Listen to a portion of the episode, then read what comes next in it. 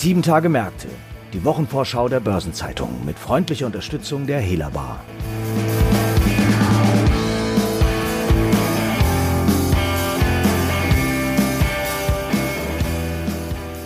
Hallo und herzlich willkommen zu einer neuen Folge von Sieben Tage Märkte.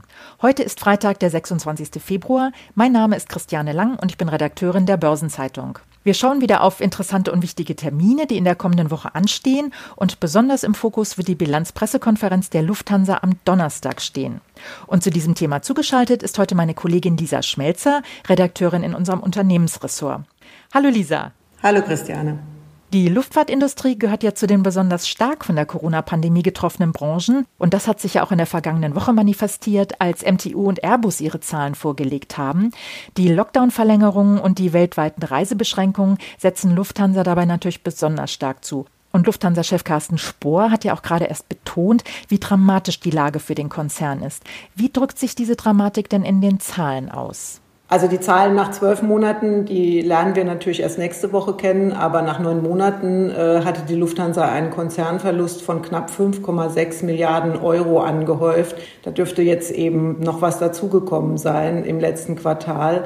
Im Moment äh, verbrennt das Unternehmen alle zwei Stunden eine Million Euro. Das war allerdings auch schon schlimmer. Im ersten Lockdown wurde jede Stunde eine Million Euro Liquidität verbrannt. Über 500 von 800 Flugzeugen stehen derzeit am Boden und jeder fünfte Mitarbeiter hat das Unternehmen bereits verlassen. Also das ist natürlich die absolute Dramatik. Jede zweite Stunde eine Million Euro Verlust und nach neun Monaten 5,6 Milliarden Euro. Das kann man sich wirklich kaum vorstellen. Jetzt aber mal die Frage, Lisa, wie schafft es dann zum Beispiel Ryanair, die ja die einzige Airline zu sein scheint, die 2020 operativ über der Nulllinie blieb? Was haben die ihren anders gemacht? Es ist zum einen ja so, dass die insgesamt ja niedrigere Kosten haben. Das hatten sie schon vor der Krise und das hat sich natürlich jetzt in der Krise bewährt. Aber der Hauptunterschied zwischen Ryanair und Lufthansa in dieser Krise ist der, dass Ryanair sich auf das Kurz- und Mittelstreckengeschäft konzentriert. Und das Kurz- und Mittelstreckengeschäft konnte zumindest im Sommer weitgehend normal laufen. Wobei das Langstreckengeschäft nun schon seit fast einem Jahr komplett da niederliegt. Und das Langstreckengeschäft ist der Ergebnisbringer der Lufthansa und nicht nur der Lufthansa, sondern der meisten Netzwerk-Airlines. Das heißt, die hängen auf Gedeih und Verderb vom Langstreckengeschäft ab. Und wie gesagt, also nach USA geht kaum was, äh, nach Asien geht ein bisschen mehr.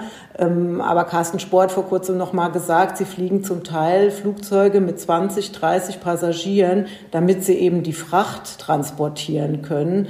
Aber das ist natürlich im Moment kein Geschäft, das in irgendeiner Form Ergebnis abwirft. Und es wird sich bei der Lufthansa und anderen Netzwerk-Airlines auch erst wieder ändern, wenn das Langstreckengeschäft sich erholt. Und da wird eben erwartet, dass das sich deutlich langsamer erholen wird als das Geschäft innerhalb Europas. Und dort ist eben Ryanair unterwegs. Jetzt ist Lufthansa ja so heftig getroffen und hat dafür aber auch massive Staatshilfen erhalten. Gegen die hat Ryanair jetzt auch geklagt. Wie viele Staatshilfen sind denn bisher in Anspruch genommen worden und wie sieht es denn auch mit dem weiteren Kapitalbedarf aus?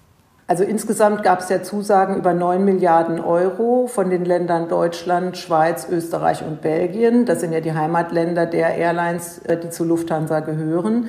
Bis zum 30. September wurden davon 2,7 Milliarden Euro gezogen.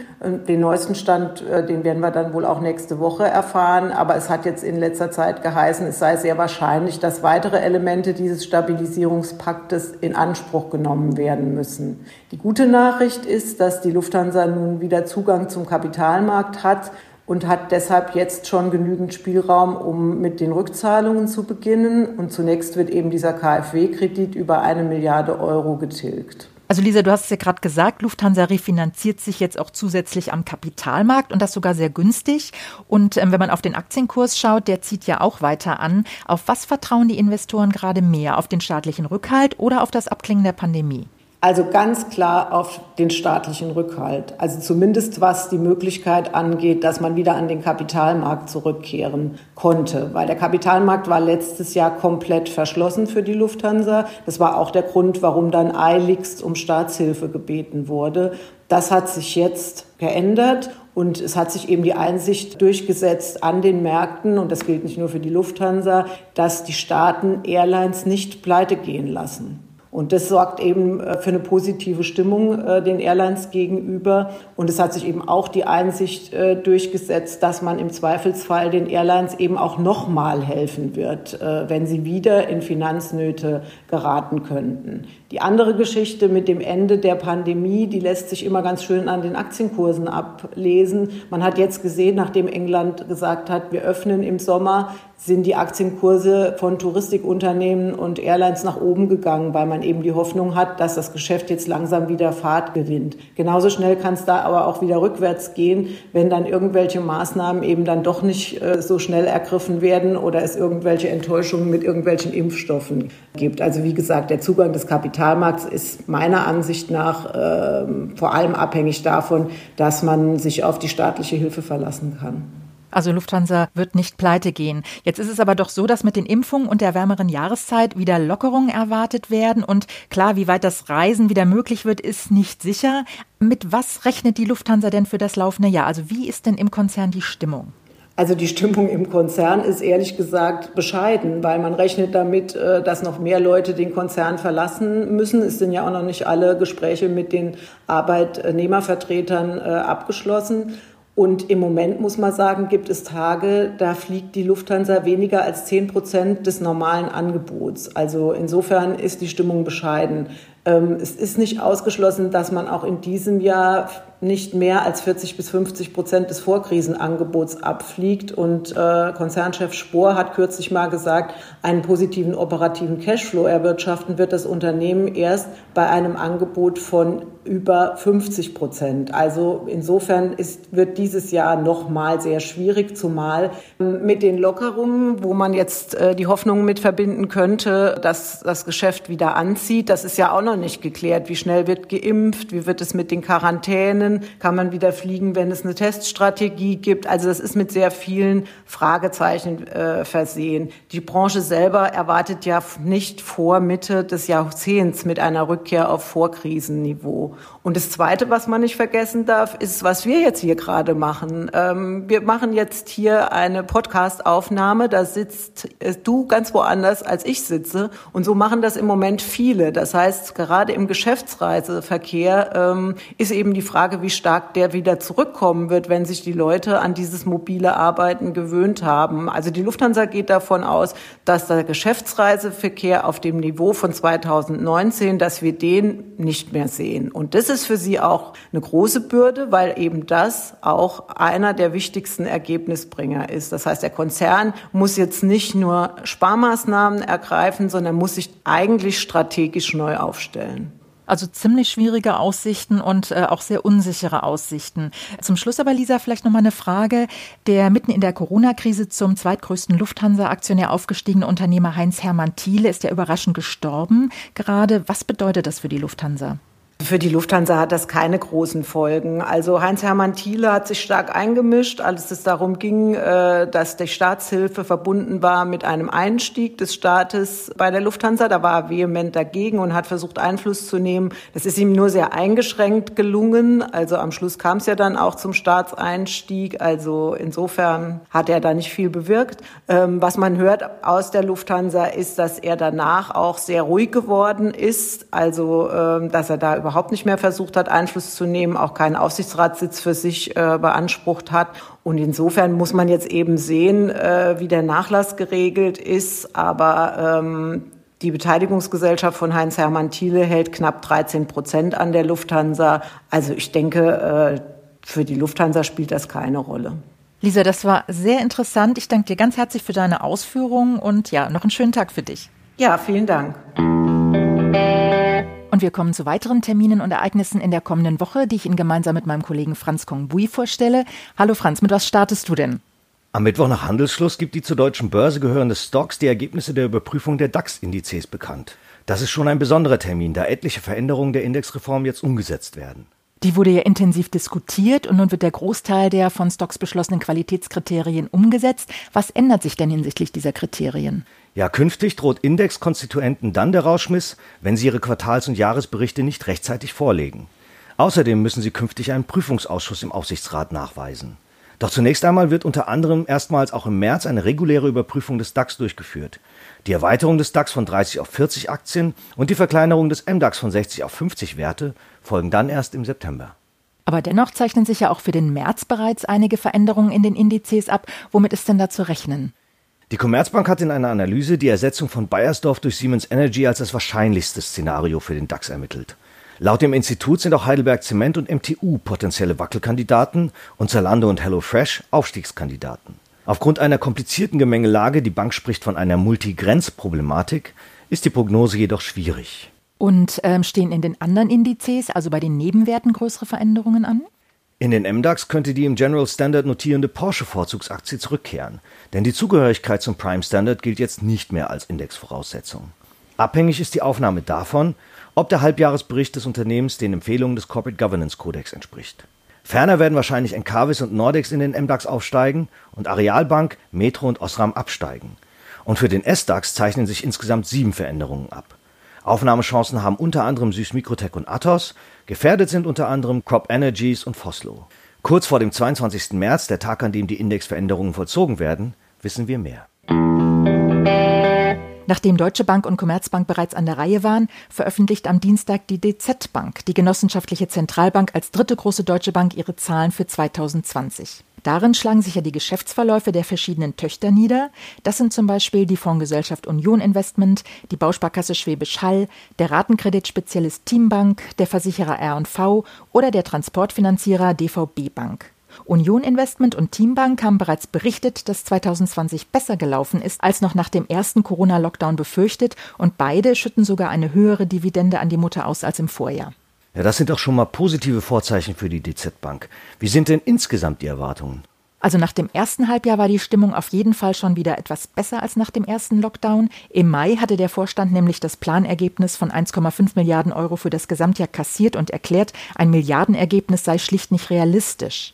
Einige Wochen später, nach dem ersten Halbjahr dann, hatte sich die Stimmung aber schon wieder etwas aufgehellt und es hieß, man nähere sich der Milliarde von unten an, wenn diese Marke auch zu ambitioniert sei.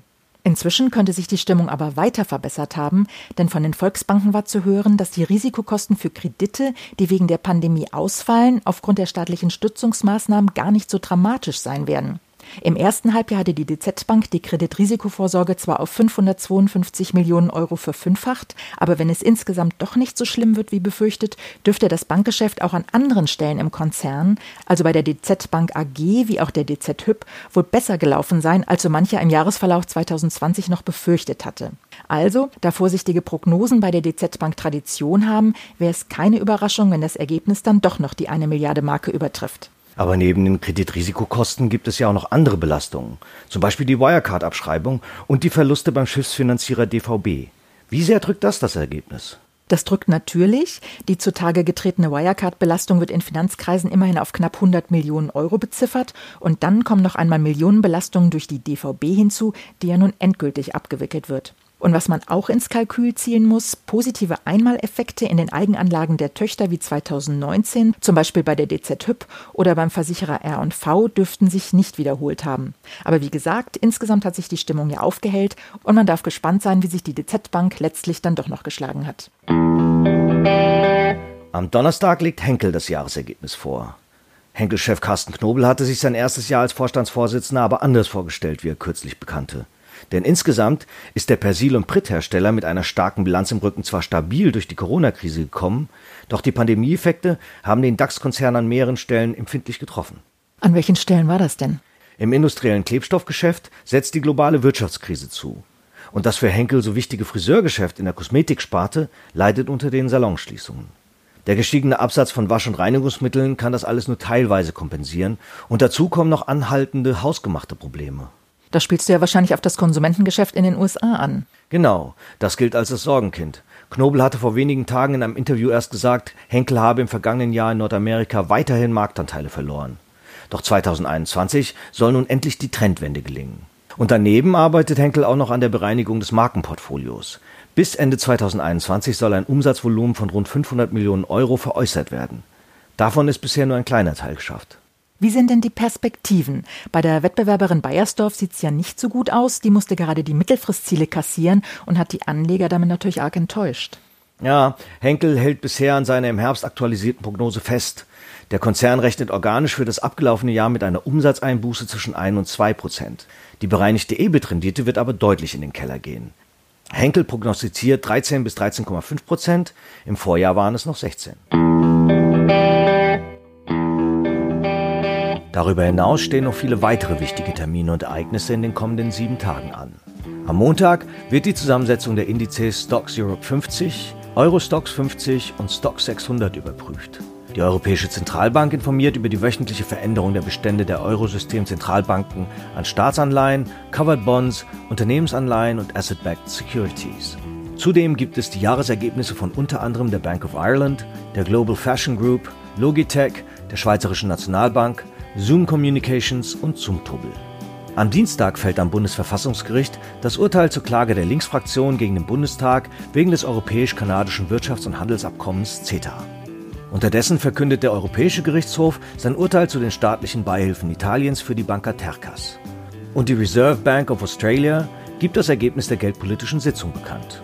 Unter anderem HelloFresh, HB Enterprise, Kion, Lind und Sprüngli, die SEB, Sixt und Swiss Life legen Zahlen vor. Zur Wochenmitte findet eine Pressekonferenz der Bundesbank mit Präsident Jens Weidmann zum Geschäftsbericht 2020 statt. Die Federal Reserve legt das Beigebook vor und eine Videokonferenz von Bund und Ländern zur Corona-Lage in Deutschland wird abgehalten. Zahlen kommen derweil von Dialog Semiconductor, Kühne und Nagel, Prudential, Shop Apotheke, Ströer oder Vivendi. Am Donnerstag startet der chinesische Volkskongress mit einer PK zum Auftakt der Jahrestagung in Peking. Das Ministertreffen der OPEC Plus findet statt und der Genossenschaftsverband Baden-Württemberg führt seine Jahres-PK durch, sowie Evonik, Knorr-Bremse, Merck, Scheffler und Vonovia jeweils ihre Bilanz-PK. Und unter anderem Aviva, Broadcom, die Deutsche Pfandbriefbank, Drägerwerk, GEA Group, Pro7 Sat1, SAP, Thales und Uniper legen Jahresergebnisse oder den Geschäftsbericht vor. Und zum Wochenabschluss findet der zweite Tag des chinesischen Volkskongresses statt, unter anderem mit dem Arbeitsbericht von Premier Li Keqiang und der Formulierung der Wirtschaftsziele. Moody's will die Ratingergebnisse für Spanien und Estland und Standard Poor's die für Zypern und Finnland veröffentlichen. Die Allianz legt den Geschäftsbericht vor und das So Aviation sowie die London Stock Exchange ihre Jahresergebnisse. Zudem werden wieder wichtige Konjunkturindikatoren in der kommenden Woche veröffentlicht. Eine Übersicht hierzu sowie zu Unternehmensterminen und anderen Ereignissen finden Sie heute im Finanzmarktkalender auf Seite 2 der Börsenzeitung und unter börsen-zeitung.de/slash Finanzmarktkalender. Ein paar runde Geburtstage stehen in der kommenden Woche ebenfalls an. So wird Susanne Zeidler, Finanzvorständin der Deutschen Beteiligungs AG, 60. 65 Jahre alt wird Brigitte Ederer, vormals im Siemens-Vorstand für das Personalressort verantwortlich und zudem EU-Staatssekretärin im österreichischen Bundeskanzleramt zu der Zeit, als sich Österreich auf den EU-Beitritt vorbereitete. Seinen 70. Geburtstag begeht der ehemalige WGZ-Bankchef Werner Böhnke. Derweil feiert der renommierte Investor und Fondsmanager Mark Faber seinen 75. Geburtstag und Volker Doppelfeld, ehemals langjähriger Finanzvorstand und dann Aufsichtsratschef von BMW, erreicht das stattliche Alter von 85 Jahren. Artikel zu weiteren Geburtstagen und Personalien finden Sie nicht nur auf der Personenseite der Börsenzeitung, sondern auch gebündelt in unserer Personalia-App. Der Blick auf Jahrestage und Gedenktage ist für die anstehende Woche aus unserer Sicht nicht allzu ergiebig. Ich könnte Ihnen zum Beispiel erzählen, dass morgen der Welttag der Eisbären ist oder dass der 150. Geburtstag von Rosa Luxemburg ansteht. Aber es jährt sich auch die Plagiatsaffäre des ehemaligen Bundeswirtschaftsministers Karl Theodor zu Guttenberg. Der hatte ja zuletzt im Untersuchungsausschuss zu Causa Wirecard ausgesagt, vor zehn Jahren war er als damaliger Bundesverteidigungsminister wegen Vorwürfen um seine Dissertation von allen politischen Ämtern zurückgetreten. Und zuletzt noch ein paar Hinweise in eigener Sache. In der morgigen Ausgabe finden Sie wie jeden Samstag die Spezialthemaseite Recht und Kapitalmarkt. Darin beleuchten Oliver Seiler und David Rath von der Kanzlei Latham Watkins die rechtlichen Fragen im Zusammenhang mit SPAC-Börsengängen. Mit Lakestar ist der Trend zu SPAC-IPOs in Deutschland angekommen, weitere Transaktionen sind in Vorbereitung. Für einige Aspekte, wie etwa die prospektrechtlichen Fragen im Zusammenhang mit der Business Combination, wird sich eine rechtliche Praxis noch entwickeln müssen, meinen die Anwälte. Im Interview äußert sich zudem Anahita Thoms von Baker McKenzie zu den in Deutschland geplanten weiteren Verschärfungen der Investitionskontrolle. Die Bundesregierung zieht hier innerhalb von zwölf Monaten das dritte Mal die Zügel an. Und die Linklaters Anwälte Timon Grau und Mark Reuter erörtern in einem weiteren Beitrag den umstrittenen Entwurf eines Gesetzes zur Stärkung von Betriebsräten. Unternehmen können hier erfahren, inwieweit sie sich auf mehr Mitbestimmung einstellen müssen. Und wo wir gerade bei neuen Regularien sind, eine neue Ausgabe von Rules and Regulations, dem Regulierungsnewsletter der Börsenzeitung in deutscher und englischer Sprache, erscheint am Dienstag. Und am Mittwoch kommt eine neue Folge von Hashtag Volatility, der Anlagepodcast von Börsenzeitung und QC Partners. Und damit sind wir am Ende dieser Episode angelangt. Redaktionsschluss für diese Ausgabe war Donnerstag, 25. Februar, 18 Uhr. Eine Gesamtübersicht über Konjunktur- und Unternehmenstermine finden Sie unter börsen-zeitung.de. Alle genannten Links sind mitsamt weiteren Informationen in den Shownotes zu dieser Folge aufgeführt. Wir verabschieden uns jetzt bis zum nächsten Freitag. Tschüss. Und ein schönes Wochenende.